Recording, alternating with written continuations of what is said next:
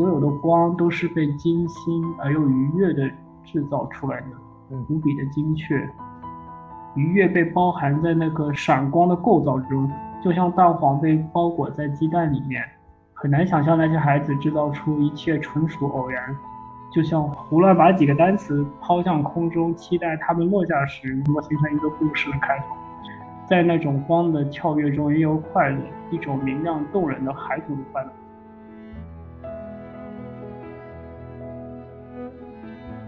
他说到，任何一群孩子被告知可以任意破坏周围的一切后，都有这种反应：先是快速跑开，然后重新聚集。然后孩子们被突如其来的自由搞得不知所措，面面相觑。首先爆发出来的喜是喜悦，然后就去干那些事情了。然后就是，嗯，才是杀戮开始。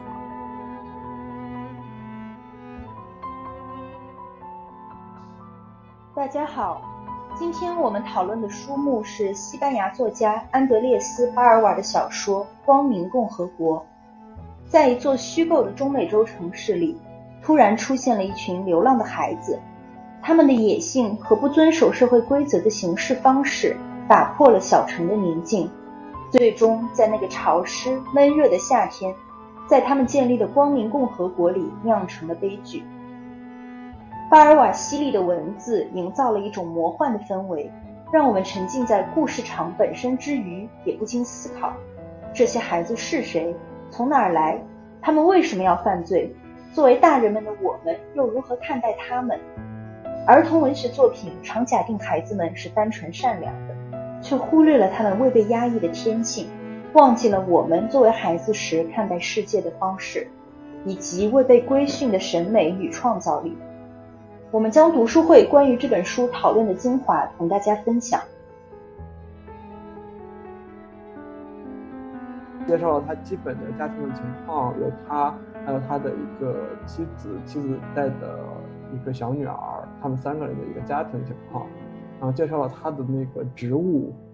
就是他为什么来到这里，好像介绍了这样的背景，他之前做过一些那个成功的社区设计的一些案例，所以这个他来到新的城市，新的城市希望他做这样的类似一方面的努力，然后任命他做这个什么社会事务管理局局长一类的职务。然后突然有一天看到了那个街上有外来的孩子，然后从这里开始，然后再后来有一些大规模的，呃，有一些零星的暴力事件，然后一直发展到这个大规模的那个超市袭击，这样这样的一个细节。然后超市袭击之后，人们开始讨论，就是人们的心态有有了一个质的变化，好像就是从那前后。对于这个孩子们，就是莫莫名其妙冒出来的这些孩子们的一个态度，有一个有一个可能有一个转变，可以后面来聊一聊。然后这之后，人们就开始去决定去寻找这个三十二个孩子。当然，可能当时还不知道到底出多少孩子，要去寻找这一群孩子。人们好像是说要找到这样的一些线索，他就是找到了嘛，就是找到了他们，找到了他们的尸体。他好像在中部中中段的时候，他已经说了三十二具尸体。嗯。我觉得最后一部分，这这三十二个孩子怎么死的，可能还是有点关键的，因为那那也可能也可以算是一种隐喻。是在下水道里找到他们，然后找到他们的时候，他们就死了吗？还是找没有找到他们，但是知道他们在下水道，然后熏熏死了他们？不是，是这样的，好像他们那个下水道通往一个一个地方，一个一个，然后里面有很多隔板，那孩子们就住在那里。当他们来到这里的时候，他们就被这个这些装饰。什么摆动的什么被惊呆了，而有的失失去，就是孩子走丢了的家长就开始找他们孩子的东西。这个时候，实际上那个孩子们都躲到了旁边的一个可以说是一个小密室一样，可能孩子们是通过一个很细的管道进去的，因为他们知道有人过来了，他们躲到那个地方。那那个地方跟外界只有一个可能他描述说是四十厘米的一个小圆管道。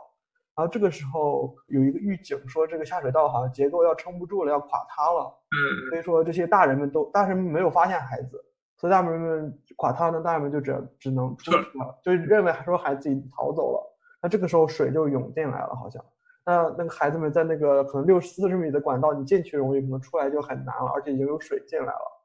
所以就是这四三十二个孩子可能就是活活被水淹死的，实际上，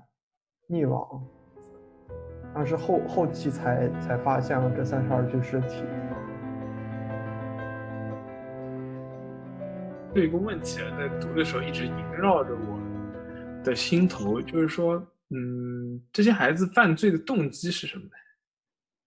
他们为什么想对，或者说他就想呈现一种无目的的纯然的根本恶嘛？Radical evil？我觉得不是，就是呃，他有一个比较重要的主题是，他们要去抢东西，然后用来交换，因为他他抢的东西不是钱，他可以不去抢那个钱，嗯。但是他要抢到有东西去跟别人交换，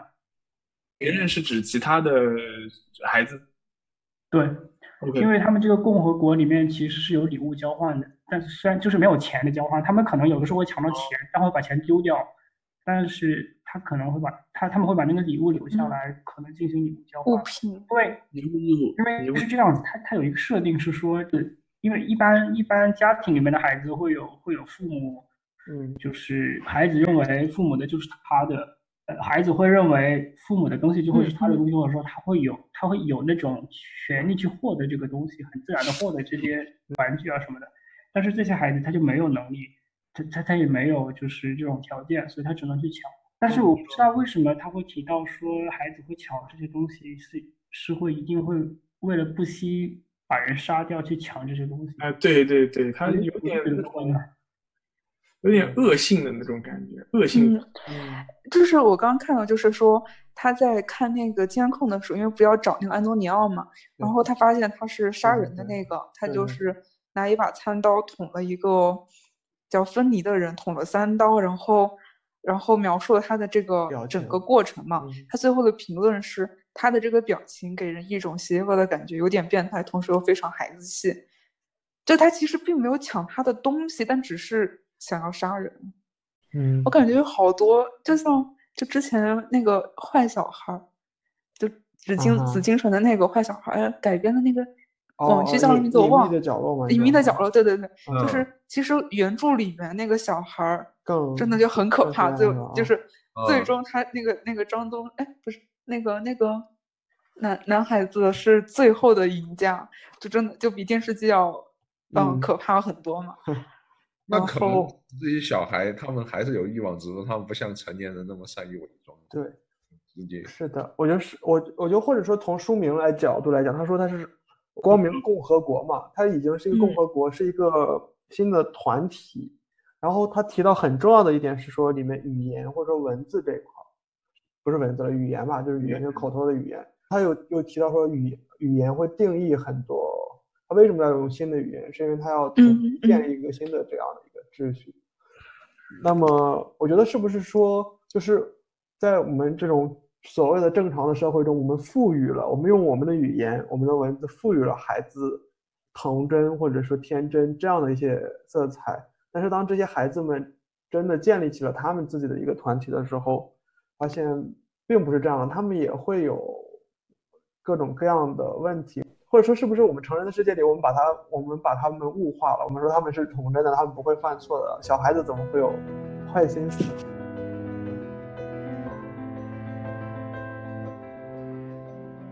嗯，我感觉他作者既然是想要写一个类似于一种呃集会，或者说一种邪教的性质的话，那他肯定里面的人，他自然也要符合很多这样这个类型的集会里面的人的一些。特性，比如说，就在集会里面有一些可能是组织者，还有一些呢可能是就是跟随者，然后有一部分人呢可能属于激进分子，有另外一部分人属于温和分子。嗯，那这样的话，这里面的孩子的话，就是有很多不同的孩子，可能也就可以对应着，就相当于对号入座。然后在在那个超市里面，就是在正文六那一段里面，他会讲的很详细，这些孩子都做了什么。然后我就看到他有一有一句话，很多人都画了线。他讲很多孩子就是倒牛奶盒啊，然后倒面粉啊，或者倒麦片啊，或者推酒瓶啊。他后面就有有一句话是：他们极其忠实的再现了儿时的梦想、起义和造反，反对大人的安排。嗯，所以我觉得这句话他是不是点出了他这个集会的本质目的？内心的目的吧？你说他们？我觉得可能，有可能。你可以说是本质的目的，我觉得他是怎么说呢？为一种解读提供了一个支撑吧，就是为那个所谓革革命式的嗯解读提供一种支撑。而且而且你可以看嘛，就是他那个他们就是对于一些超市的破坏是吗？有点那种讲讲玄乎一点啊，什么对工业化的食物生产模式啊，消费社会的那种生产过剩的一种反抗啊，他们为什么不去不去什么喷泉里闹点什么，不去教堂闹点什么事情啊？去教堂闹事呢，我我我能够想象也也可以，那么去超市。如果从象征的这个角度来说，可可以说象征着某一种生产方式，某一种嗯嗯工业化，工后工业化之后。我倒不觉得，就是我倒不觉得它，我们可我们会把它理解成一种革命，就是把孩子认为是一种革命。我倒觉得这个小说只是说明，会有一些人想逃离这个社会。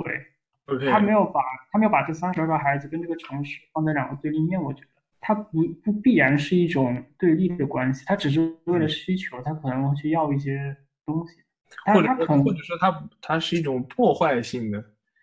嗯，截然对立，他可能处于一种破坏的状态。可能破坏是存在的，对，他可能就是想逃离你，但是没办法，我在下水道没办法生存，就是我我可能有一些需求，我向你伸手而已。没有没有，那那你要想，他为什么不把这些不为什么不浩浩荡荡的去，比如说搬面粉进下水道？就是不是他们，我感觉他们是孩子啊，他们想不到这些事情吧？对。就是他要破坏周围是一种孩子的本能，他并没有想到说他要储存粮食为了生活。对对对对对，就对就没有这种也没有很说他有有一个很强的组织来去跟你革命。单单面 野性和童真是吧？这就是啊。OK，没有被规范起来的一种。对，对他们完全好像是因为他们发现就是那个。他们一开始不是先进去了，然后又出来的，然后再回去的嘛？就感觉他好像是在暴乱之前发现，对，没有，就是没有什么人管他们，所以他们才会造成这样强大的破坏。保安栏，对，就是一个，嗯，对，就是一个保安栏，但是没有其他人。然后他们不是有狗，那个有一只狗咬住了保安，嗯，然后就没有人了，好像。对，然后他就他说到，任何一群孩子被告知可以。任意破坏周围的一切后，都有这种反应：先是快速跑开，然后重新聚集。然后孩子们被突如其来的自由搞得不知所措，面面相觑。首先爆发出来的喜是喜悦，然后就去干那些事情了。然后就是，嗯，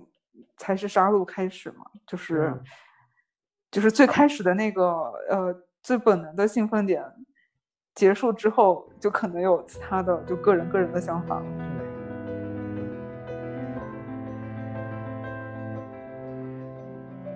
这些居民，他们最开始的时候是不愿意直面这样的现象，可能首先是忽视这群孩子的存在，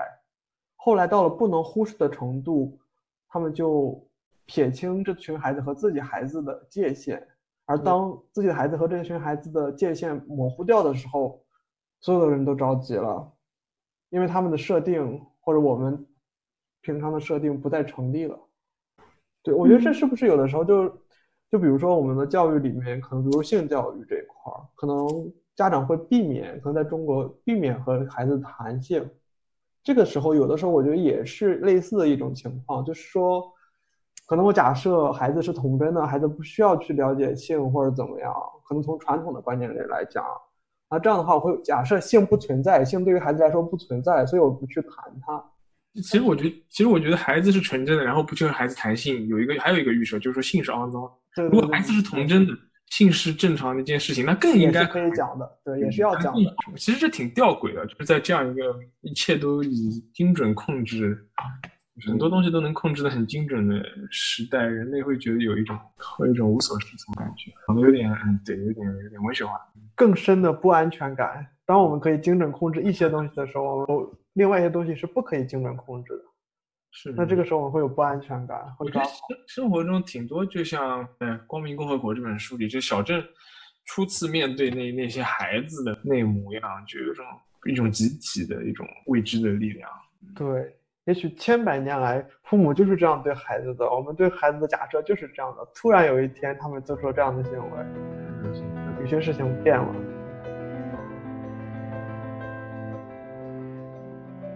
我看他之前有一句对于自由的评价，说是你们的自由是我们未来自由的保障，孩子们恰恰是在我们的痛楚、在不信任中获得自由的。我觉得这个作家就是，我不太同意他的这种写作手法，就是忽然间要就变得很深刻的话，然后对对对，我觉得他有好多话都说完之后又回到那个故事里面去。字数的稿稿费还是恰饭要恰的。你看他前面那句话，就是不一样字体的，然后就是说，在这个圣克里斯托瓦尔孩子的想象里，那三十二个孩子的能力像是一种。至高无上的权呃特权，所以是不是说，就是那一堆那三十二个孩子是不被大人信任的？但是恰恰恰是那三十个孩子，三十二个孩子，对孩子们来说他们是自由的。我觉得这里这些小孩有没有一个隐喻，是把他们隐喻成一种革命者？你看革命首先也很暴力嘛，呃不不对。革命是革命不是请客吃饭，是一个阶级推翻对暴力行动。然后又是孩子辈，革命一般嗯年轻人嘛，就是血气方刚，然后嗯或者接受新思想的这样一些人，然后他们自己有一些某某种程度上说是一开始革命者是外在，就是吃冷就是吃冷血馒人血馒头，也不叫吃人血馒头，就是他不探测思想人血，对他是有自己的价值观，他们就不知道。啊，是你你可以这么讲，就是他一开始是被另外一个呃秩序的原先秩序的世界不理解，或者说外在原先秩序世界，然后慢慢的入侵了。你可以说入侵，或者说这个入侵未必是物理意义上入侵，就春风化雨式的思想上的入侵了。然后自己的孩子也变成呃革命者加引号，自己的孩子也变成革命者。那他们在这个团体里面没有一个领袖或者一个思想者，没有。哎，对，这是很重要的一个特点。就是对，的确没有。但怎么说呢？就是，呃，就一个模糊的，你可以高情商讲革命者模糊的面目，是吧？群像，他可不可以在这个解释的框架下，能不能解释那句话？你们的自由是我们未来的自由。但是当呃叙事者讲这句话的时候，他已经站在了革命者的立场。我一开始还挺同意这个陌生人他说的，就把他们理解成革命者，就是。就是政治意义上的革命者，但是后来不是又说齐远是野性和童真，就感觉他是不是其实主要还是想说孩子，然后他就是想象了一个说孩子中的一个政治的形态，是是这样的，是想象中的孩子们的政治生活的形态。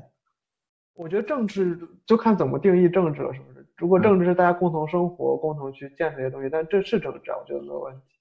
只不过可能孩子们是无意识的，就是不像说我们要当官、要做管理机构，可能这可能不是那个意义上的政治。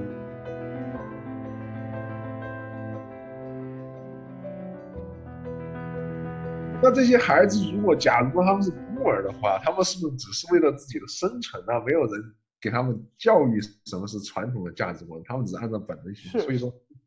事实是这样啊，就按照我这个设定是这样。如如果我觉得把它完全套在革命者隐喻里的话，你可以说在一开始就是故事的前半段，他们没，他们的确就像你说的，他们没有领袖啊，没有领袖，没有每个人都是面目面目模糊的，他们是一个 idea，是一个只不过是一个很很奇怪的 idea，法语叫 a t o n c h 就是外在的一个很奇怪的 idea，外来的一个。idea，，不被人理解，大家大家都不知道，在传统的这秩序里没有他们的那个位置，在那个政治上没有他们的位置，在知识上就是他没法被归类的一类。我们能看到的只是他的暴力啊什么的。那他们是不是就只是为了生存？就很简单，为了生存。他们什么？你这样就是理性化的你这样就是理性化的解。他们暴力可能可能为了革命，可能为了某种高尚理想，可能为了某种光明共和国。你可以想象，光明共和国有一种。呃，有一种不为人知的主义，他们有，他们有一个思想家，有一种不为人知的主义。然后你外在的就是你，他的表象是那个暴力，然后慢慢的他有一种春风化雨般的入侵的力量，然后有一种可能在年轻人心中更有一种那种那种超具作用，就是更能激荡年轻人的心灵，而而而那个更能激荡孩子们的心灵的这样一种。因为其他孩子也被吸引了，所以说肯定还是存在某种价值观的呃，他们的行动肯定是依据某一种目的啊，依据依据他们自己的语言，他们就是他们所珍视的东西，他们所信仰的主义去行动的。但是重要的点不在于他们这些行动的内容是什么，而在于他们行动在一开始对于我们而言的外在性，对于我们而言的不可理解性。我们我当我说我们的时候，我们是站在那个老居民的立场上，成年小城小城居民的这个立场上，他们重要的是不是他们的内容，而是他们的外在性。而而且那个时候，我个人认为，你你按照小说的叙述是没法谈论他们内容，因为他们的内容是我们不知道、不未知的。对，你那时候你觉得第一个他们暴力，第二个他们无来由的，然后呃，然后他们慢慢的在在这个小城里有获得获得影响。那那那些小孩他是被拐卖的孩子是吗？你这个就是就失踪化的解读，你这是理性化的解读。那这这这这这个孩子没有家的孩子嘛，就是一群没有家的孩子。但是后来就有一些父父亲过来说这是我的儿子，然后对我觉我觉得这是很耐人寻味，这是很耐人寻味。就是慢慢好像这些孩子是我们的孩子，就呃呃对，就是这些孩子他他都他都是有父母的，而且他有一个发现好好久，他比较有意思，他有一个发现的过程，他不是说一开始认出来哦张三张三你是你是隔壁隔壁老张家的儿子，李四啊你是隔壁老李家的儿子。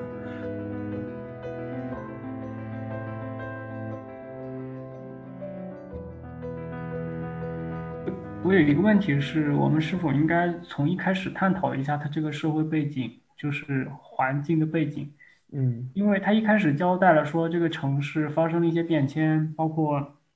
旅游业，还有一些工业，就是我们是是不是因为这些社会变迁导致这些孩子出现？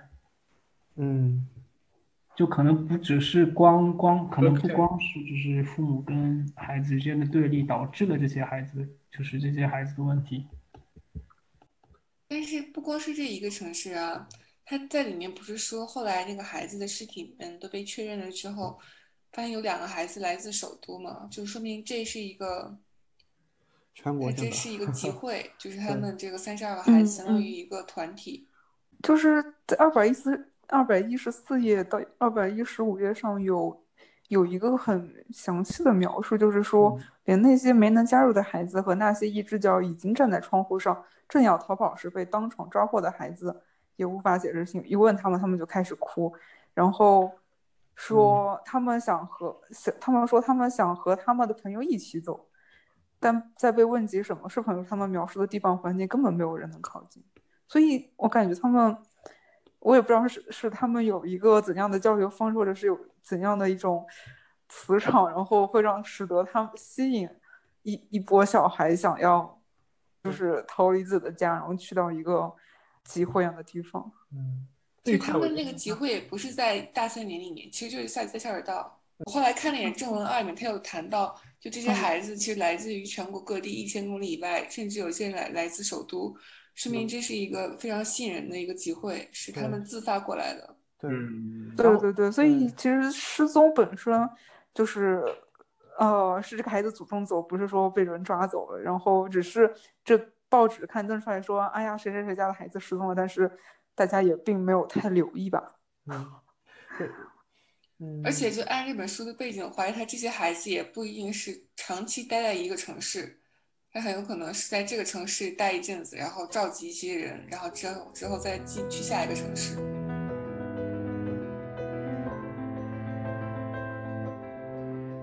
这边我想我想设一下，就是他对那个他对这个小孩子营造的那个光明的一个复活的描述，他真的是也确实值得再再就是反复读到，他的句子确实很好。就是首先是关于这个玻璃，嗯，确实是个很光明、很明亮的共 和国，是因为有很多玻璃，嗯，就是这个地方到处都是无数的镜子碎片和嵌在墙上的玻璃碎片，没有明显的逻辑可循。破碎的灯泡让光在不同的墙面之间反射，像是一场盛大的舞会，闪着绿色、棕色、蓝色、橘色的光，但又像一句被译成电码的话。有的玻璃架在一种类类似壁龛的东西上，有的嵌在下水道的墙壁上，甚至还有一块蓝色的大玻璃被直接绑在了一个下水道口，在整个地面上投下一片蓝色的阴影。这个是一个点，然后他这里又说到，所有的光都是被精心而又愉悦的制造出来的，无比的精确，愉悦被包含在那个闪闪光的构造中，就像蛋黄被包裹在鸡蛋里面。很难想象那些孩子制造出一切纯属偶然，就像胡乱把几个单词抛向空中，期待它们落下时能够形成一个故事的开头。在那种光的跳跃中也有快乐，一种明亮动人的孩童的快乐。嗯，这是第二个点。然后还有一个地方是，就是关于它这个房子的构造，里面的生活是怎么样的呢？就像有时候一走进一个房子，就可以对生活里面的人的活动以及他们的规章和法则产生某种感觉。那个地方似乎也有一个活动的灵魂。嗯哼，这可以从身处某一个地方。时很容易被吸引。许多年来，每当想起那个那三十二个孩子居住的大厅，我的脑海中就立刻会浮现出一栋我在我在那里度过一个一部分童年的房子。它的布局是圆形的，是一个位于乡下的老房子。要去餐厅，必须呃令人费解的穿过其中一个卧室。我母亲非常抱怨那个格局太荒唐。但不知为何，他从未加以改变。现在我想，他不改变，他是因为那个布局对那栋房子来说是最自然的，因此我们最终都适应了它。所有的房子把它的住户变成了爬行动物，有的把它们变成了人，有的把它们变成了昆虫、昆虫。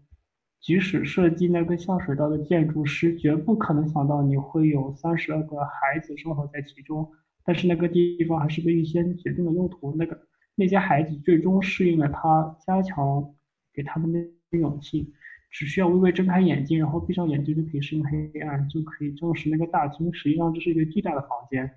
我们所有人都是通过管道的缺口到达那里面的，不需要任何人解释，我们马上就明白了，那个大厅是一个巨大的温暖的房间，一种扩张，那个躯体张开以接待宾客。让他们在抵达时产生一种幻觉，好像那些水泥墙实际上是有弹性的。那我有点疑惑，就是他说感觉孩子们是适应这样一个建筑，但是之前是不是以一种孩子们是偏就是野性，就是感觉有一点反抗嗯传统那种感觉？但是不是因为野性，有的时候野性也和创造力相联系吗？他因为野性，因为不受束缚，不受权威，不受一些旧有的思想的束缚，所以他有创造力、想象力。这种想象力使得他可以设计出来这样的一些布局，哪里放什么玻璃，这样的一个愉悦、精心而又愉悦的一个设计。我觉得这可能是跟他的想象力跟他的野性都是关联的，大概。嗯，就是我可能更多的是说下一个，就他不是举了一个他老房子的例子，就是说他其实适适应这个房子本身的构造。嗯嗯，当然也可以理解说，就是孩子们是适应自然的这样一个构造，但是我觉得他整个意象可能更感觉的是一种现代工业的产物，对吧？下水道这样子，但是就孩子们是适就是适应了它这样一个结构。然后在这上面可能做一些改装。如果脑洞再大一点，这个能不能把这个建筑想象成文字？就是说，在某一种文字下，我们有一些定义，有一些啊描述。那这样那样的话，会影响我们的思维。就像这里建筑会影响人们的生活，但可能这个脑洞有点太大。他最后也死在了这样一个结构中，是吗？就他这个建筑有可能是一种。既有的又摆脱不开的那些 infrastructure，就是那种感觉或者规则啊，或者怎么样。所以我在想，因为最后他其实死是不是也是和这个下水道的结构有关系？嗯嗯是不是也也可以说有一种隐喻，就是他虽然可能表面上或者在想怎么建立一种新的那种就是群居方式。嗯，但是最后也就还是不可避免的，就是对，对，作者有最后有宣告失败，就是宣告说这个孩子们的这种实验实际上最终是以失败的结局嘛，因为最后他们都都死亡了。对，是没有做价值评判，就是确实他们做了一种尝试，他只是描述说孩子们做了这样的尝试，没有获得成功。但是这种尝试实际上是惊讶到了所有的成人，让所有去找他们的成人进入到了这个下水道的这时候，看到了他们布置的时候是好像就好像是有一段描写的，就是所有人都呆住了，时间都静止了，对于这样的都赞叹不已。对，但确实可能，对我们觉得孩子是美好的，他们设计了这样的一个环境，在这样的环境可能也是不完美的，也可能是杀死他们自己的原因。感谢收听本期的《但说无妨》，欢迎大家在评论区发表感受或转发。如果有推荐书目，也欢迎留言。我们下期再见。